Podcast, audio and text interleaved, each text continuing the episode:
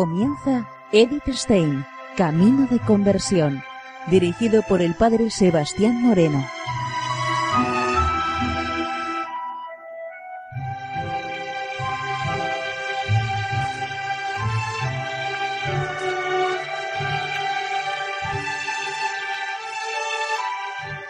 Muy buenos días, nos de Dios.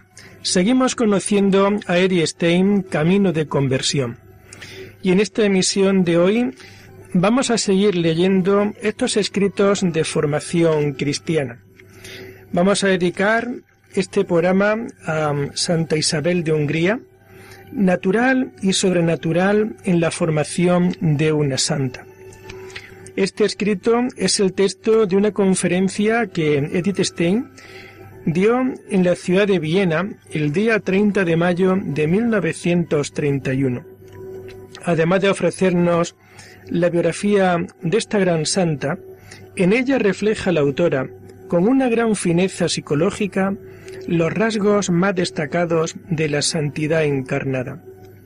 Se descubre además la gran capacidad narrativa que tiene nuestra santa Edith Stein.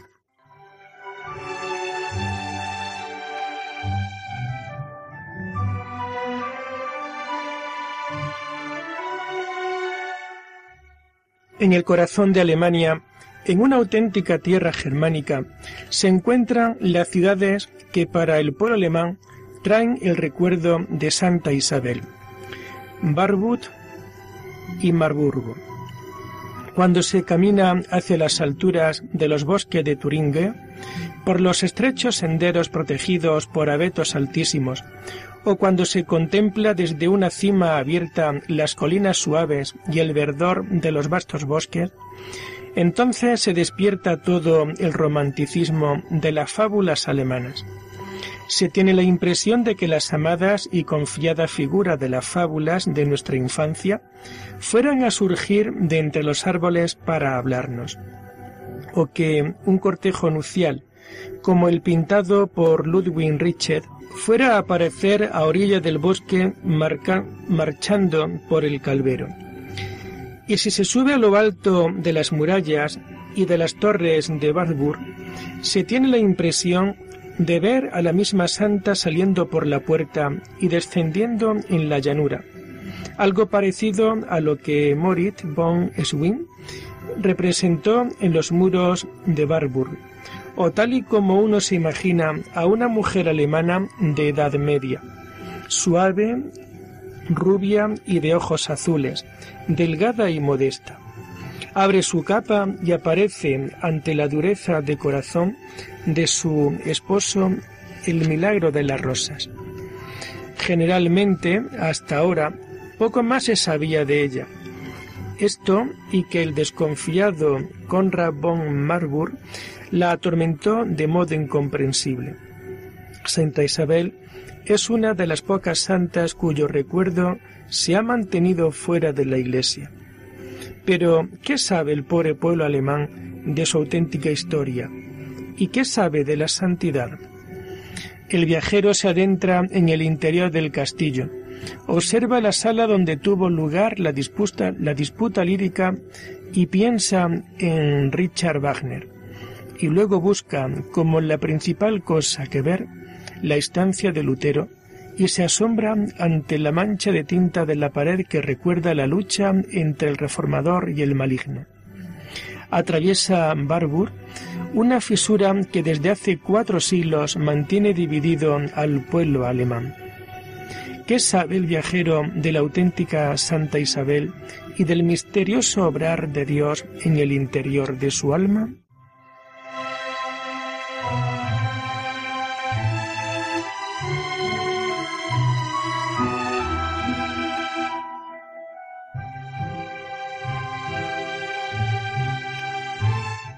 La investigación objetiva histórica de nuestros días ha acabado con el romanticismo de las fábulas y de los relatos de caballería. Ha dejado de lado la declamante Virgen de Orleans para presentarnos a la encantadora niña Juana de Arco con su gracia gala, natural y espontánea. Además, la denominada por la fuerza de su misión celeste. La investigación histórica nos presenta además una nueva imagen de Santa Isabel, una niña de cabello negro, ojos oscuros y rostro moreno, que en una cuna plateada y en la carroza real fue llevada desde el castillo real húngaro hasta la lejana tierra de Turingia. Extraña aparecía ante sus compañeras de juego alemanas por su apariencia externa y sobre todo por el incontrolado ardor de su corazón que rompía con toda barrera. A su padre, el rey Andrés, podemos imaginárnoslo orgulloso y sanguíneo. Trató de quitar del trono a su hermano con numerosas sublevaciones, pero conseguirá hacerse con el poder solo a la muerte de éste. Orgullosa y espaciosa era también la reina Gertrud y la estirpe de donde ella procedía, los condes de Marín. Tal mentalidad era la herencia natural de esta niña real, que libre y sin impedimentos podía seguir los impulsos de su corazón. Aquí, en el este, donde se amaba el moverse libre y espontáneamente, sin dejarse encasillar en la estrecha ideología de la disciplina de la corte y tan típico de las naciones del oeste europeo. Fogosamente, ella mostraba su amor hacia sus padres y compañeras de juego, hacia los caballos y perros. Gozosamente se alegraba en el juego y en el baile desenfrenado, y con las manos llenas repartía a los pobres por los cuales su corazón infantil latía compasivamente cuán intensamente tuvo que haber sufrido esta niña cuando de una sola vez le fue arrebatado todo aquello en lo que había crecido y a lo que se sentía ligada con toda la fibra de su ser. No sabemos nada acerca de las lágrimas y tormentos de este largo viaje. Seguramente en su interior la pequeña princesa se unió a su compañera aguda, la cual le había sido dada en su casa como compañera de por vida. Agradecida y confiada, se entregó también en los lazos del caballero Walter von quien se ofreció a ser su protector durante el viaje y durante toda su vida. Un tierno amor infantil sentirá pronto hacia Lambrage Hermann, que le vino al encuentro como un segundo padre. Pero toda la riqueza de su corazón fluyó hacia aquel por el cual tuvo que abandonar todo lo que amaba, el rubio muchacho en cuyas manos el obispo puso las de ella en un solemne compromiso matrimonial. De otro modo no hubiera sido posible, o rebelarse contra la suerte que le tocaba, entonces se habría llenado de un odio incontenible contra todo lo nuevo y especialmente contra aquel a quien sería unida. Pero de todo esto estaba muy lejos, este corazón desbordante de amor. Entonces sólo quedaba una posibilidad, que Ludwig, el amado hermano, que se le acercaba en tierra extranjera, se convirtiese en todo lo que ella tuvo que abandonar padre, madre y amado hogar. Esta unión se hizo más estrecha cuando recibió un segundo gran dolor, la noticia de la muerte violenta de la madre. El hermano mayor fue su consuelo y sustento. Él era mayor y bien formado, y podía decirle dónde encontraría a la madre muerta y lo que tendría que hacer por ella. Pronto necesitaría también protección y consuelo frente al ambiente que la rodeaba. Cada vez más numerosas y sonadas eran las voces que contra ella se levantaban, no, no considerándola idónea para ser la esposa de Lambrad. Ella no se correspondía con el ideal de belleza ensalzado por los trovadores alemanes no aceptaba los modales de la corte y no contenía ni sus palabras, ni miradas, ni el modo de caminar según las normas de etiqueta.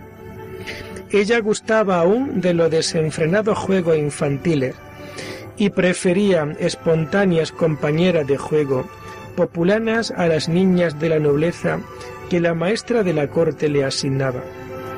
Mostraba una total actitud no principesca interesándose por los mendigos. Y lo peor de todo es que ella misma era una beata y que cuando llegase a ser la señora de la nación, era de temer que acabaría con las lujosas fiestas de la corte de Barbour. Mientras el Landgraf vivió, ella estaba protegida por él. Él, ambicioso de poder político, cuya conciencia estaba manchada de algunas acciones violentas y que murió excomunicado de, la de una muerte extraña, quiso confiarse a la intercesión de la Santa Niña. Cuando él murió, se acrecentaron las oposiciones contra ella, y la misma viuda de Lambrad era de la opinión de deshacer esa unión indigna y de enviarla a su natal Hungría o de encerrarla en el convento. La más amarga prueba para Isabel fue cuando su cuñada Inés le dijo como cosa segura y conocida que Ludwig ya no pensaba en tomarla por esposa. Largo tiempo tuvo que esperar sumergida en el tormento de la incertidumbre. Entonces el joven Landgraf rompió su silencio. Había permitido que los otros hablasen, pero él permaneció imperturbado. ¿Qué sabían ellos del misterioso tesoro de este puro y ardiente corazón que sólo él conocía? ¿Acaso podría tener más peso que esta riqueza interior, la belleza efímera y los modales, la alegría de la limpieza y lujo, la pomposidad externa? Con una inesperada decisión, acabó Ludwig con todas las intrigas. Celebró el desposorio. Así, Isabel se vio llena de la perfecta alegría de una vida de amor y de fidelidad matrimonial, y muy pronto también de la alegría de ser madre. Todo ello la recompensó sobremanera de todos los años de privación, de soledad y de humillaciones.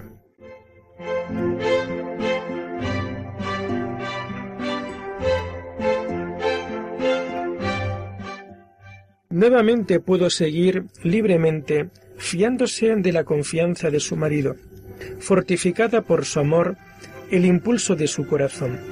Sentarse a su lado en la mesa a pesar de que contrariaba las costumbres, acompañarlo en sus viajes a caballo, compartir sus riquezas y acoger a los pobres en su casa dándole de comer, de vestir y curándolos.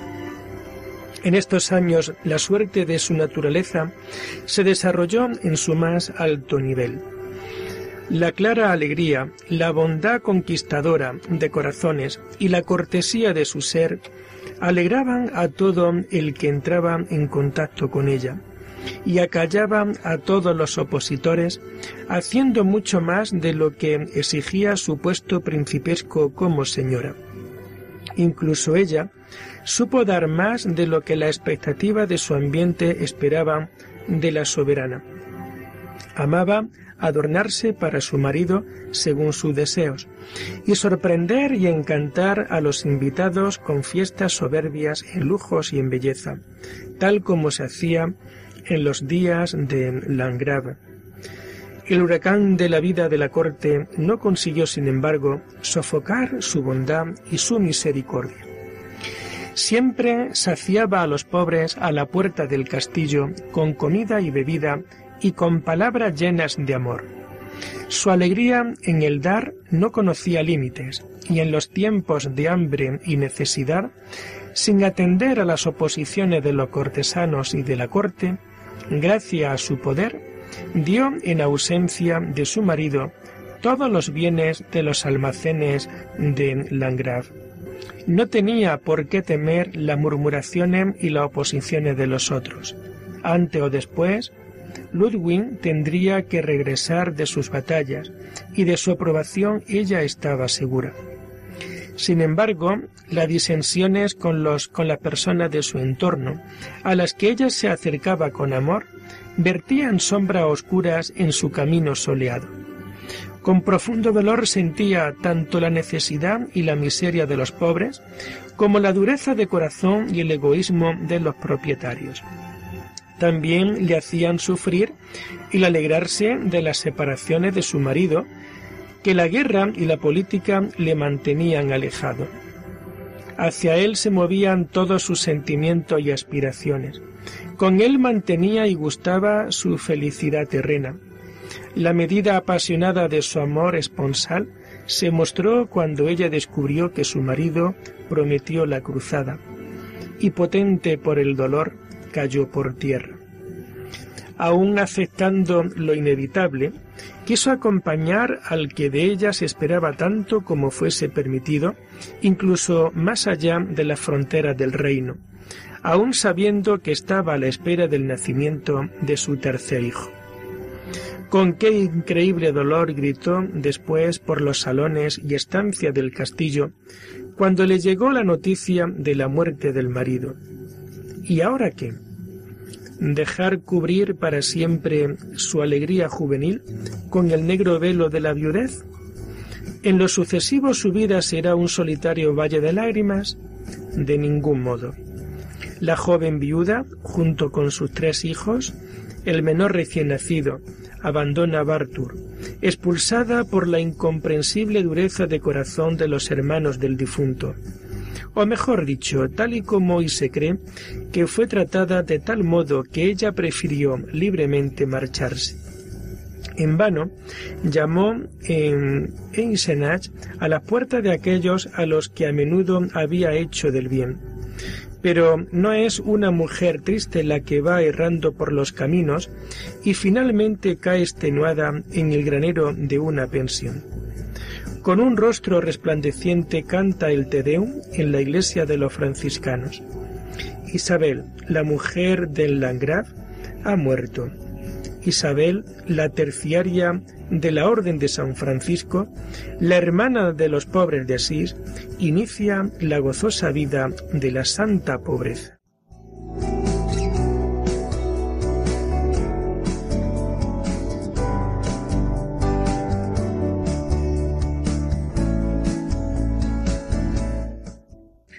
No se trata de una transformación repentina lo que aquí ha sucedido. En el silencio, de un modo progresivo, ha ido creciendo lo que ahora ha alcanzado velozmente su perfección. Maravilloso fue el camino de la vida visible de esta niña, que nació en un castillo real húngaro y murió en una cabaña de barro en Maburgo. Maravillosa obra de Dios que él dirigió y formó hasta que fue digna de la corona celestial. Es una empresa arriesgada el tratar de desvelar lo que se esconde bajo el velo del misterio de Dios. Pero el dedo del Todopoderoso escribe la vida de sus santos para que nosotros podamos leerla y bendecirle por sus maravillas. Antiguas leyendas narran cosas extraordinarias sobre los días en que nació en Hungría Isabel, la hija del rey. Guerras y altercados acabaron. Las cosechas fueron como nunca el adivino Klingsgor de la lejana Turingia leyó en las estrellas y su futuro destino. Las manos de la niña a sus tres años, que con desmesurado amor misericordioso quiso donar sus ojos a un monje peregrino ciego, debió de curar la ceguera de estos ojos. Somos libres de creer o no en estas antiguas narraciones, pero otras cosas han sido contadas de un modo tan sencillo y objetivo que no resulta tan fácil el desprenderse de ellas. A sus cuatro años supo controlarse fuertemente cuando se le comunicó que tendría que abandonar su tierra natal y a sus padres para trasladarse a una tierra lejana. Cuando se observa con qué facilidad y buena voluntad aceptan las nuevas condiciones, se tiene que concluir que ella vivía una fuerza que dominaba la propia voluntad y ardía con más intensidad que el incandescente amor por los padres y por la patria. La niña escuchó que el Salvador vive en la forma del pan en el sagrario de la capilla del castillo. Este era su lugar preferido. Incluso en medio de sus desenfrenados juegos, que tanto amaba, se acercaba allí. Organizaba carrera de saltos hasta la puerta de la iglesia. Así podía por lo menos acariciar desapercibida los muros detrás de los cuales se encontraba el Señor. Un amor fiel y celante, tierno y pudoroso había florecido en el corazón de la niña, un amor que nunca desaparecerá.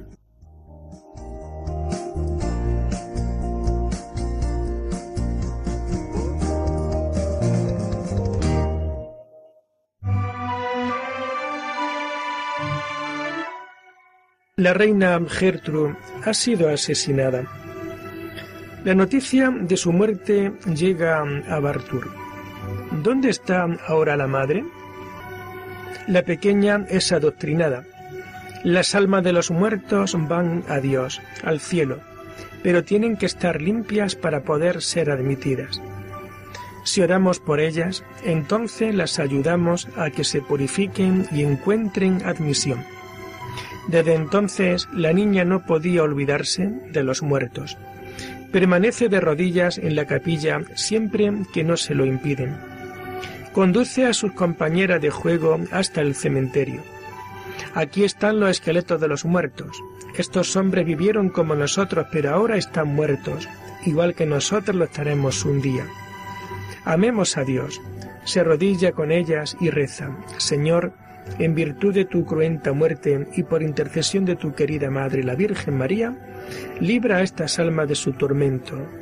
Señor, por tus cinco llagas, santifícanos.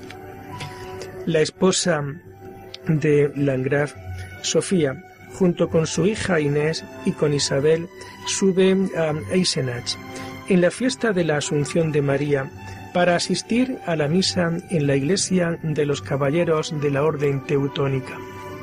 Las tres van vestidas de gala, con preciosos vestidos y capas sondeantes, con corona en la cabeza. En presencia de todo el pueblo se arrodillan ante el altar. Isabel dirige su mirada hacia la imagen del crucificado. Su cabeza está inclinada y coronada de espinas. De las heridas mana abundante sangre. Por primera vez se siente violentamente penetrada por el pensamiento de que él cuelga desnudo y descubierto por ella, y que por ella ha soportado el martirio y la muerte. ¿Cómo podría ella lucir adornos señoriales ante tal imagen? Se quita la corona de la cabeza y la deja en el suelo. Esconde las lágrimas derramadas mientras se cubre los ojos con el borde de la capa. Con duras palabras le reprende la esposa de Lambrad esa conducta tampoco principesca. Pero eso no puede cambiar lo sucedido.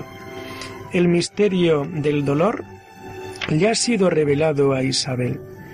A partir de ahora, ella verá al Señor principalmente como el hombre de dolores, como el que lleva la cruz y como el crucificado. No es la primera a quien le sucede algo así pero en su época es algo extraordinario.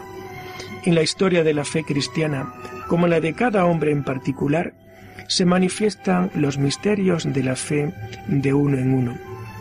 A los inicios del cristianismo e incluso durante el periodo romano, se le observa a Cristo fundamentalmente como el resucitado, como el triunfador sobre la muerte y el infierno, como el Rey de la Gloria. Solo en la época gótica, el periodo de florecimiento de la mística alemana, se introduce la estrecha unión con el Hijo de Dios, reconociendo que sólo a través del sufrimiento y del dolor se alcanza la gloria de la resurrección.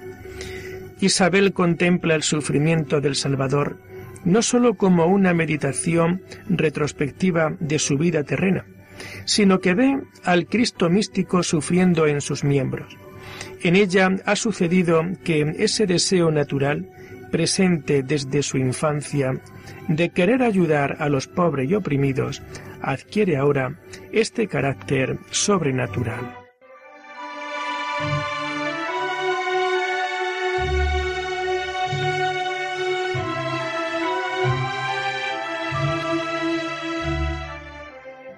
Y lo dejamos aquí por hoy, invitándoles a seguir profundizando en la vida y en el mensaje de Edith Stein. Hasta la próxima semana. Muy buenos días en el Señor.